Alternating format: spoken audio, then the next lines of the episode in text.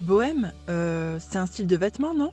Papa, pourquoi elle a plein de bijoux, la dame? Mais c'est pas pareil, bobo et bohème. Waouh, j'aime bien son look. Les bohèmes, mais c'est des hippies en fait. Salut à tous, moi c'est Céline Perret, spécialiste du monde bohème. Dans ce podcast, je vous propose d'aller à la rencontre de la vie façon boho.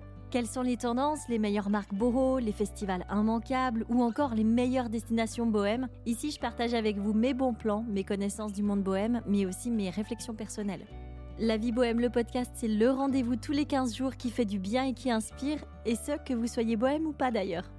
Animatrice radio et télé durant toute ma vingtaine, je suis aujourd'hui créatrice de contenu, auteure et décoratrice d'événements, le tout spécialisé, vous l'avez compris, dans le monde bohème. Tout ce que je fais est motivé par la liberté, le besoin d'évoluer et de transmettre aux autres l'envie d'oser et d'être libre. Dans ce but, je partage depuis des années ma vision de la vie et mes bons plans, avec authenticité, fraîcheur et franc-parler. Bienvenue à vous dans cet espace vivant, ce podcast qui est le vôtre, et auquel vous pouvez régulièrement participer au travers d'enregistrements interactifs. Rendez-vous sur mon Instagram Céline-du-bas et sur laviebohème.fr pour en savoir plus et découvrir encore plus de contenu bohème. Bonne écoute de ce nouvel épisode. Bonjour à tous, bienvenue dans ce quatrième épisode de La vie bohème, le podcast. Nouvel épisode un petit peu différent pour moi puisque pour la toute première fois, je l'enregistre pas dans mon salon en Suisse. Euh, je suis à environ 3000 km de là, à Fuerteventura, dans les îles Canaries, au large du Sahara. Alors quand je dis ça, j'imagine, je pense que euh, la première pensée qui vous vient, en tout cas pour beaucoup d'entre vous, c'est euh, Ah, la chance, elle est en vacances. Et d'ailleurs, tout le monde m'a souhaité bonnes vacances quand on est parti avec Olivier, mais pourtant, Voyage ne rime pas forcément avec vacances, même si c'est encore le cas dans la tête de la plupart des gens. Aujourd'hui, je vous invite dans cet épisode à découvrir un mode de vie qui est encore assez nouveau, mais qui est en train de prendre un essor absolument extraordinaire puisque certaines études citées notamment dans le très sérieux magazine Forbes estiment qu'on pourrait atteindre un milliard de nomades digitaux d'ici à 2035. Si c'est pas un milliard, ce sera, je pense, en tout cas des centaines de millions. Un milliard me semble énorme, mais enfin bon, c'est cette étude sérieuse qui le dit. Donc je vous propose aujourd'hui de vous parler de ce mode de vie, ce phénomène inédit qui répond aux besoins d'épanouissement de plus en plus de monde, y compris d'ailleurs de toute cette jeune génération qui n'envisage plus le monde du travail de la même manière. Et le digital nomadisme pourrait, d'une certaine manière, révolutionner à terme quasiment totalement le monde professionnel et les entreprises, les bureaux tels qu'on les a connus jusqu'à aujourd'hui. Si vous êtes prêt à rêver d'un nouveau mode de vie, ça y est, on démarre cet épisode. Et pour démarrer le sujet et mettre tout le monde à la même page, je vous propose de commencer par définir ce que c'est qu'être digital nomade ou nomade digital en français. Alors, qu'est-ce que c'est? Eh bien, c'est le fait de soit travailler en tant qu'indépendant, freelancer ou prestataire de service depuis n'importe où dans le monde et d'être capable de changer d'endroit de temps en temps sans que cela n'impacte notre travail, ou alors c'est être employé mais avec un contrat permettant de travailler en remote, c'est-à-dire en télétravail depuis n'importe où Attention, la spécificité d'un nomade digital, c'est qu'il exerce donc un métier qui, comme son nom l'indique, est digital, c'est-à-dire qu'il peut le réaliser à l'aide bien souvent euh, seulement de matériel informatique et d'une bonne connexion Internet. Hormis ceci, donc le fait qu'il soit mobile et qu'il puisse travailler depuis l'endroit qui lui convient, un digital nomade, c'est un travailleur comme tout le monde, qui cotise lui aussi, en l'occurrence dans son pays de chute, là où il est officiellement résident, là où il a ses papiers, quoi. La seule différence avec un autre travailleur dit entre guillemets sédentaire, c'est qu'il n'est pas rattaché à un bureau dans un endroit en particulier. Il peut donc voyager s'il le souhaite une partie de l'année ou toute l'année, vivre des moments d'expatriation qui sont plus ou moins longs. Ça, ça dépend un petit peu des autorisations de chaque pays, des visas qu'on obtient, etc. Mais je précise vraiment, une fois encore, et c'est important, que les nomades digitaux ont un lieu de domicile officiel, un pays dans lequel ils sont donc officiellement résidents, dans lequel ils ont leurs papiers, leurs assurances euh, maladie, etc. et dans lequel aussi ils payent leurs impôts. On ne peut pas être citoyen du monde aujourd'hui sans avoir aucune adresse et n'être déclaré nulle part. Ça, c'est euh, illégal tout simplement. Voilà, maintenant qu'on est tous à la même page sur le terme de digital nomade et euh, ce que ça implique, on va traiter différents aspects, différentes questions qu'on peut se poser, notamment quels sont les métiers qui se prêtent au mieux au nomadisme digital. Quels sont les endroits aussi euh, les plus euh, digital nomade friendly entre guillemets Où est-ce qu'on peut loger quand on est nomade Comment se lancer? Vous verrez qu'il y a des super plateformes notamment qui vous permettent de proposer vos services en tant que freelancer. Ça, je vous en parlerai aussi. Je vous parlerai également de notre prise de risque à nous, de notre propre expérience à Olivier et à moi, comment on s'est s'est lancé en tant que digital nomade. Et puis je répondrai à une question qui revient tout le temps sur la table quand on parle de nomades digitaux, c'est la question de l'écologie et de l'empreinte carbone des nomades. Vous verrez que bah, là, il s'agit euh, en fait d'un sujet qui a pas vraiment euh, plus de raison d'être quand on est nomade digitaux que quand on travaille dans un bureau défini, peut-être même au contraire. Je vous expliquerai en quoi un digital nomade impacte globalement moins l'environnement qu'un travailleur en entreprise classique. Tout d'abord, je vous propose qu'on se penche un petit peu sur les métiers. Quels sont les métiers qui se prêtent bien au mode de vie nomade? Comme vous l'avez compris, si on veut être digital nomade, euh, il va falloir exercer un métier qu'on peut réaliser avec du matériel informatique uniquement et une connexion Internet. Un métier où on n'a pas besoin absolument d'être sur place, dans une entreprise spécifiquement pour le faire. Par exemple, tous les métiers tels que euh, infirmier, infirmière, médecin, euh, hôte de caisse, prof dans une école, ouvrier, etc. Tout ça, ce sont des métiers qui nécessitent d'être là en présentiel à un endroit précis et donc qui ne sont pas compatibles avec le mode de vie de nomade digital ou alors il faudrait réinventer un petit peu euh, sa façon de pratiquer le métier mais voilà, grosso modo, ce genre de métier ne se prête pas du tout à une vie de nomade digital. Par contre, les métiers en freelance euh, comme graphiste, social media manager par exemple, marketing manager, photographe, blogueur, créateur de contenu, informaticien, créateur de site web, euh, vidéaste, journaliste, pigiste aussi, entrepreneur aussi à la tête d'un e-shop par exemple, tout ça, ce sont des métiers qu'on peut tout à fait aménager pour les réaliser n'importe où dans le monde à partir du moment où on a cette fameuse bonne connexion Internet. Ça, c'est un point qui est vraiment primordial. En fait, euh, un bon spot pour les nomades, c'est un spot où il y a Internet et une bonne connexion Wi-Fi. D'ailleurs, typiquement, quels sont les meilleurs endroits actuellement pour accueillir euh, des nomades digitaux? Eh bien, en tête de liste, on va retrouver Bali. Bali qui a rapidement compris le potentiel et l'intérêt, en fait, d'attirer euh, des nomades digitaux chez eux. Donc, ils ont équipé l'île de bonnes connexions Internet. Il y a plein d'espaces aussi de coworking qui ont fleuri à Bali. Et puis le, pays, l'Indonésie, a, même créé un visa spécial pour les digital nomades. Tout comme la Thaïlande d'ailleurs, euh, le Mexique et, et, même 40 pays. Il y a 40 pays aujourd'hui en tout qui proposent un visa qui est spécialement dédié aux digital nomades et donc qui nous permettent de rester sur place plusieurs mois, voire un an, voire même plus, et de travailler pour son compte. Ça, c'est vraiment quelque chose, c'est une nouveauté, je pense qu'il faut le préciser, parce que ça rend vraiment la vie des nomades digitaux bien plus facile. Parce que il faut bien aussi se dire quelque chose, c'est une vraie économie qui est intéressante. Et ça, les pays l'ont bien compris. Donc, euh, dans les destinations les, plus appréciées et qui euh, accueillent vraiment volontiers les digital nomades, on retrouve également la Thaïlande, qui est très agréable parce que le pays déjà est safe, les habitants sont accueillants, la vie sur place est peu chère, ce qui permet d'avoir euh, moins de pression sur les épaules, bah, bien sûr, notamment quant aux revenus qu'on doit générer. Alors, le Mexique, c'est aussi une destination très prisée par les nomades, de même que l'Espagne et le Portugal, qui eux proposent leur euh, visa digital nomade. Et puis également euh, le Costa Rica qui est lui aussi de plus en plus apprécié par les nomades. C'est vraiment une destination qui est en train de monter, le Costa Rica. Donc voilà un petit peu pour ces destinations principales, les plus appréciées en tout cas actuellement par la communauté des digital nomades. Après, il y en a d'autres bien entendu, mais on va dire que celle-ci, c'est vraiment celle qui ressortent le plus avec vraiment Bali euh, à la tête de tout ça. Et ensuite, quand on décide justement d'une destination, où est-ce qu'on peut s'installer quelques semaines, quelques mois? Comment est-ce qu'on fait pour se loger, pour trouver quelque chose, un endroit pour, euh, se loger? Eh bien, il y a plusieurs possibilités, mais en fait, très clairement, les nomades ont vraiment intérêt à éviter les hôtels et les Airbnb. Parce que sur le long terme, honnêtement, c'est beaucoup trop cher. On peut louer un Airbnb ou un hôtel, mais pour une petite période, pour avoir un point de chute, par exemple, quand on arrive quelque part, le temps éventuellement de trouver sur place un logement à des prix qui sont régionaux et qui ne sont pas des prix qui sont gonflés euh, pour les touristes. Ça, c'est une possibilité. On trouve également de plus en plus de maisons qui sont achetées par des investisseurs ou des privés euh, et qui sont séparées en plusieurs chambres, qui sont louées comme ça individuellement, spécialement pour les nomades digitaux. Alors, l'avantage de ces maisons, c'est qu'elles sont généralement moins chères déjà que les Airbnb et les hôtels.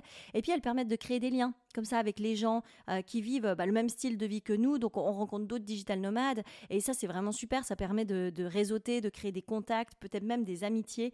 Et puis, en plus, ces maisons, elles sont vraiment bien pensées pour les digital nomades les connexions Internet sont toujours nickel. Il y a souvent un grand espace de type euh, bureau commun pour y travailler. Et puis, euh, bon, autant le dire, généralement, les maisons sont, sont pas dégueu. Hein.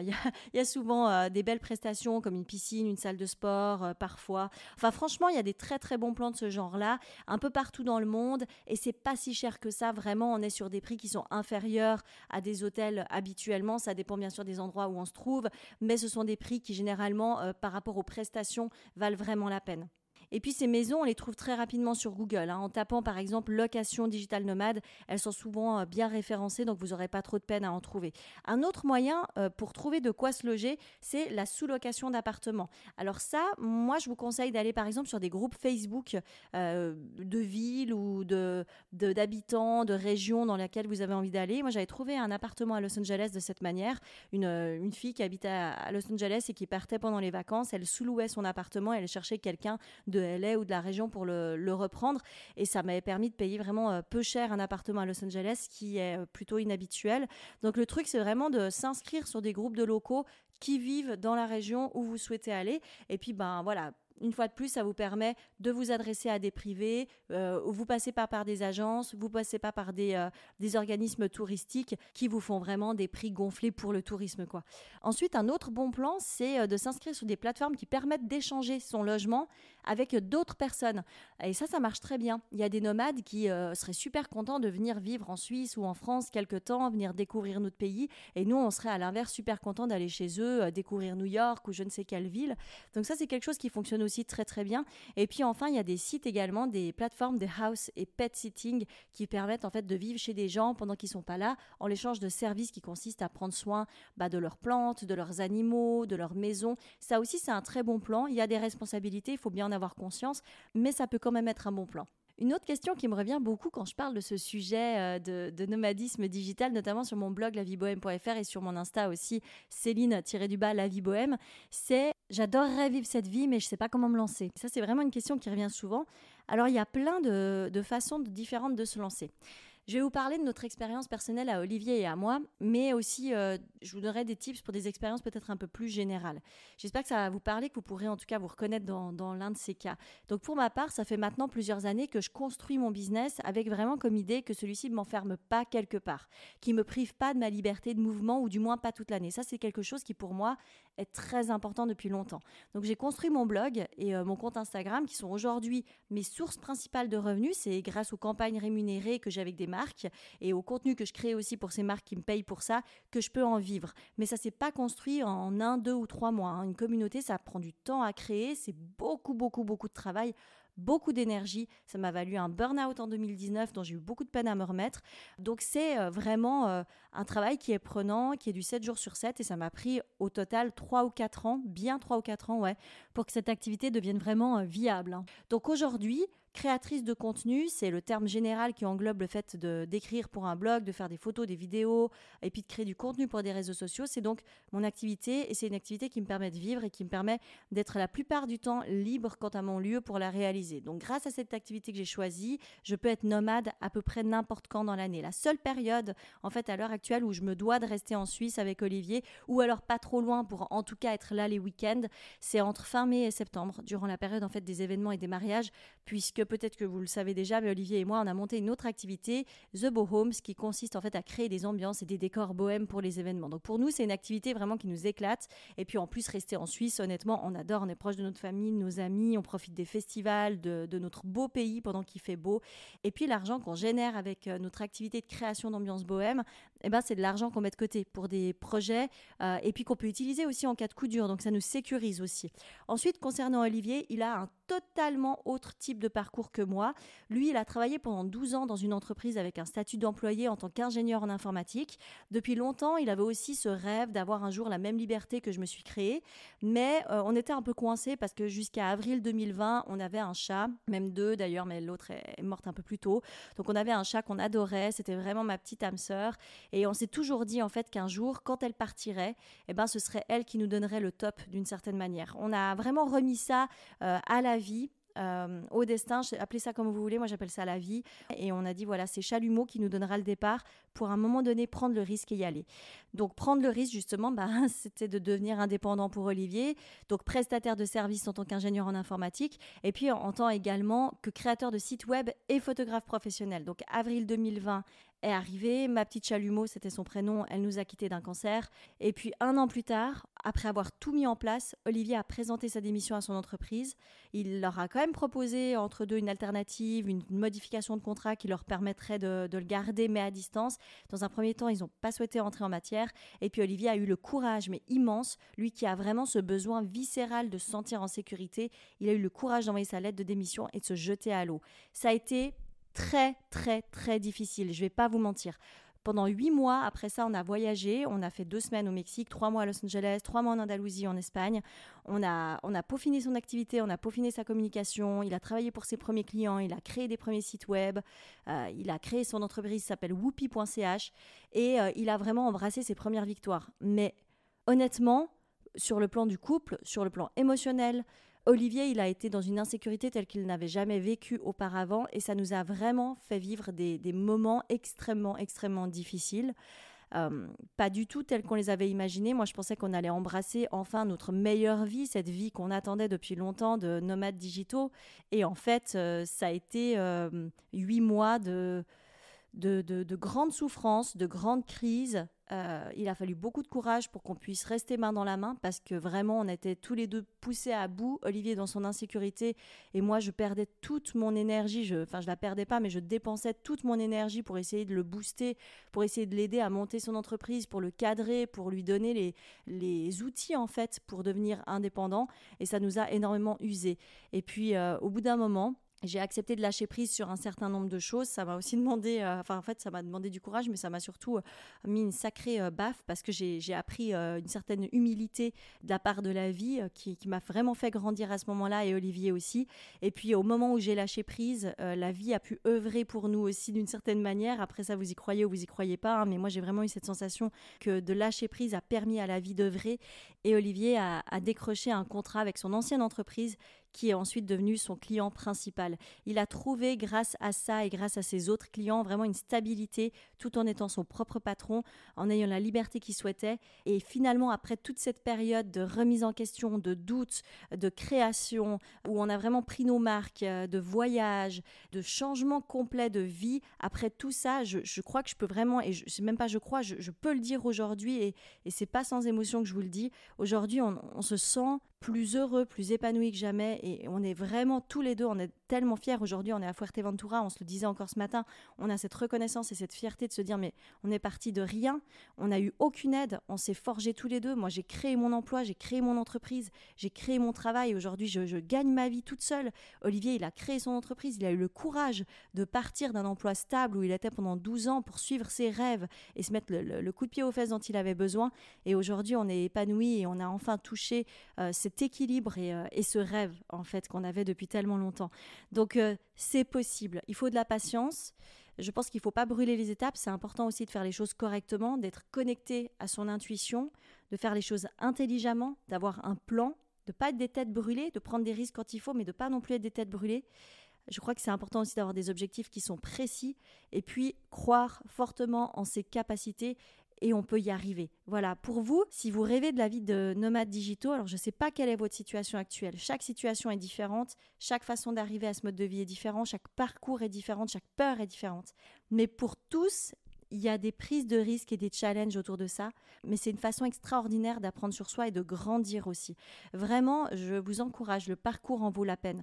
Mais si par exemple vous avez un métier tel que ceux que j'ai cités tout à l'heure, c'était graphiste, je crois, community manager, euh, spécialiste en marketing, photographe, informaticien, voilà, tous ces métiers-là, sachez qu'il y a des sites, des plateformes qui existent qui s'appellent notamment, je vous en donne deux, vous pouvez les noter, upwork.com, donc up, up, work, work.com et puis malt.fr, c'est la version un peu francophone d'Upwork, malt.fr, M-A-L-T.fr. Ce sont donc des sites qui vous permettent de créer un profil online avec votre CV, vos expériences, votre portfolio, vos tarifs. Et des entreprises ensuite du monde entier vont pouvoir vous contacter pour bénéficier de vos services ça marche très très fort. Vraiment, moi-même en tant qu'entrepreneuse, euh, j'ai dans l'autre sens donc fait appel à des freelancers pour des mandats sur ces plateformes. C'est sécurisé, y compris les paiements. Et les entreprises utilisent de plus en plus ces sites tout autour du monde. Donc aujourd'hui, il y a énormément de freelancers et de nomades qui vivent grâce à ces sites et grâce aux nombreux mandats qu'ils récoltent euh, sur Malte typiquement ou sur Upwork. Donc ça c'est une manière de commencer et de générer des revenus depuis n'importe où dans le monde puisque les mandats donc se font en remote et les entreprises le savent quand elles embauchent des gens pour des mandats sur ces plateformes. Voilà pour ce qui est de, de démarrer sa vie de digital nomade. Un autre sujet dont j'aimerais parler avec vous et qui revient très souvent sur la table quand j'évoque ce mode de vie, c'est l'aspect écologique et l'empreinte carbone des digital nomades. Souvent, on vient un peu m'attaquer sur ce point et me poser des questions sur ce point, des questions qui ne sont pas tout à fait innocentes. Le sujet, il est facile. Il est tout fait, en fait, pour euh, attaquer sans réfléchir et puis pour trouver, j'ai l'impression, un prétexte pour critiquer un mode de vie qui fait beaucoup d'envieux et qui suscite une certaine peur aussi. Parce qu'il pourrait, en effet, comme je le disais au début de l'épisode, modifier mais réellement, le monde du travail tel qu'on le connaît, et on le sait, le changement, ça fait peur à l'être humain. Donc il faut bien trouver un angle pour attaquer. Et l'angle de l'écologie et de l'empreinte carbone, voilà, je perçois vraiment comme parfait pour créer une certaine colère euh, préfabriquée à l'encontre des nomades digitaux parce que concrètement, et voilà la réalité des faits, la plupart des nomades digitaux restent des mois, voire même plus, au même endroit sans en changer. Ils n'ont souvent pas de voiture sur place, ils l'utilisent pas chaque jour pour aller travailler, ils choisissent souvent des endroits qui sont chauds, dans lesquels on chauffe pas les maisons, et puis être nomade digital, ça va souvent de pair avec un mode de vie qui est minimaliste. Et ce, dans tous les domaines. Il n'y a pas le choix, en fait. faut pas oublier que les nomades, ils vivent une grosse partie de l'année, voire toute l'année, dans leur valise. Et ouais, et ça, ça pousse au minimalisme. Hein. Ça pousse à moins consommer. Et une parenthèse, les nomades se nourrissent de voyages, de découvertes du monde et de culture. Et ça, ça rend moins con quand même, déjà. et euh, ils se nourrissent moins d'objets. Voyager, voir le monde, voir d'autres réalités, ça fait prendre beaucoup de recul sur le superficiel, le superflu et sur euh, tout ce qui n'est pas utile et tous ces objets, toute cette surconsommation. Donc ça, faut pas l'oublier. Vraiment, ce système de consommation qui change et le fait de vivre dans les valises toute l'année, ça change beaucoup de choses. Et puis, ben, les nomades ont un pied à terre aussi, euh, quelque part euh, dans le monde, hein, pour les papiers, le côté officiel. Mais généralement, ce pied à terre est plus petit quand on normal, parce que les nomades n'y vivent pas à l'année.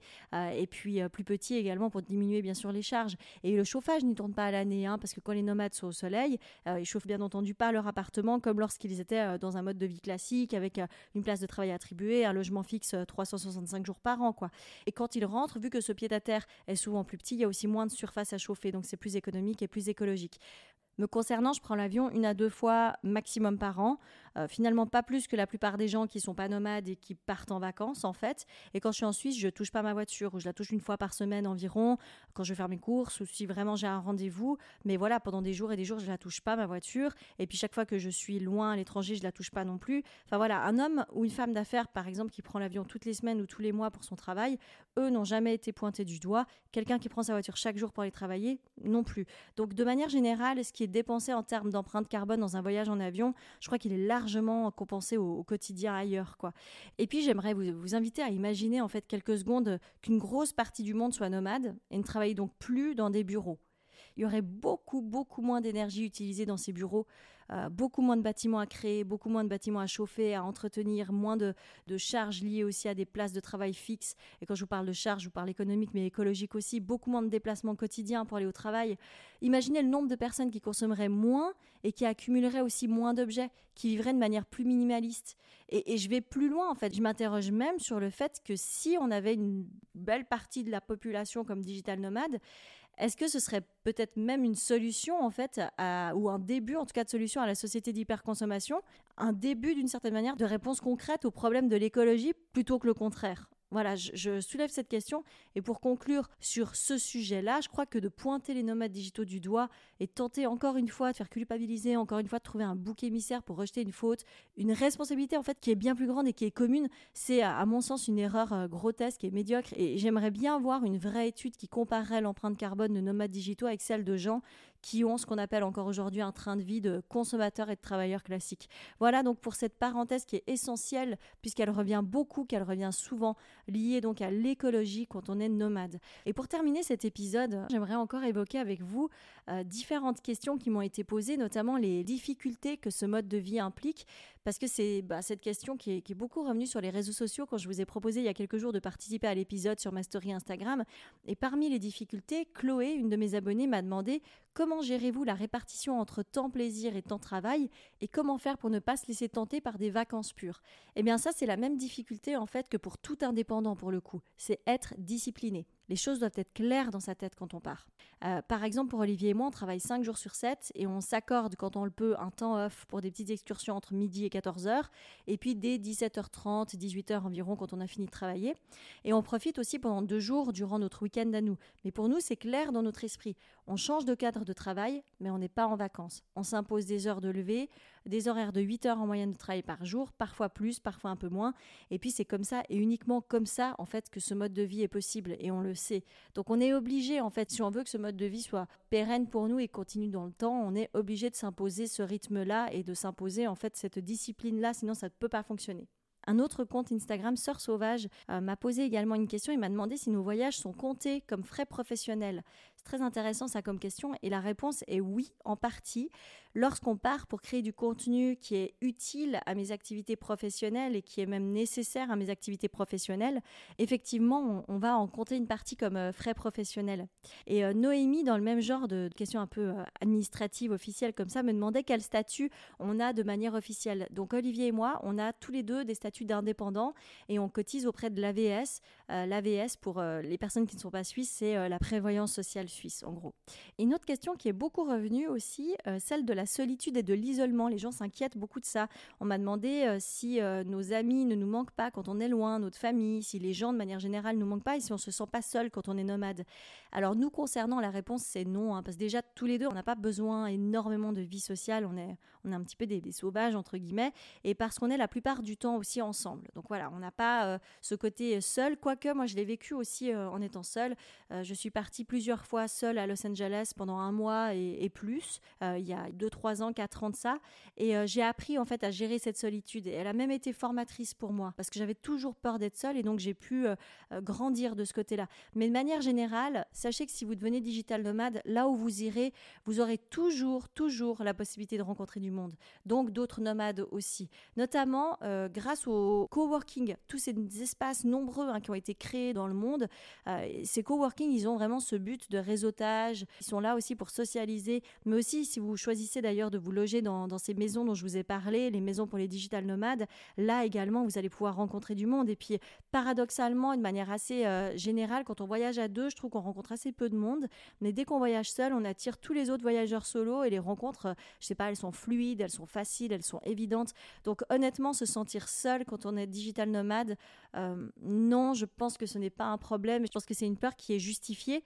Mais, mais très vite, vous verrez qu'elle s'en va, cette peur, et qu'on fait tellement de rencontres, c'est assez magique, quoi. Voilà, chers tous, je crois qu'on a déjà fait euh, un beau tour de ce sujet, ce style de vie extraordinaire qui tendra à devenir ordinaire dans un futur proche. J'espère avoir répondu à toutes les questions qui ont pu planer dans votre tête. N'hésitez pas à m'écrire sur mon Instagram, toujours Céline-du-bas la vie bohème. Si vous avez des questions, si vous avez envie de réagir à ce sujet, vraiment n'hésitez pas, écrivez-moi. Et puis je vous invite également à, consulter mon compte Instagram hein, pour découvrir mes bons plans euh, ici à Fuerteventura. Je suis en train de vous préparer un guide complet de cette île qui est absolument mais hors du commun. Je vous recommande tellement de venir un jour à Fuerteventura. C'est absolument extraordinaire. Je suis ébahie et, complètement éblouie par ce que je vois tous les jours ici. Vous retrouverez également ce guide sur le blog lavibohème.fr. Et puis, euh, je suis en train de vous préparer également, je l'ai déjà mise en ligne hier, un début de story permanente sur mon compte Instagram qui est vraiment dédié à Fuerteventura.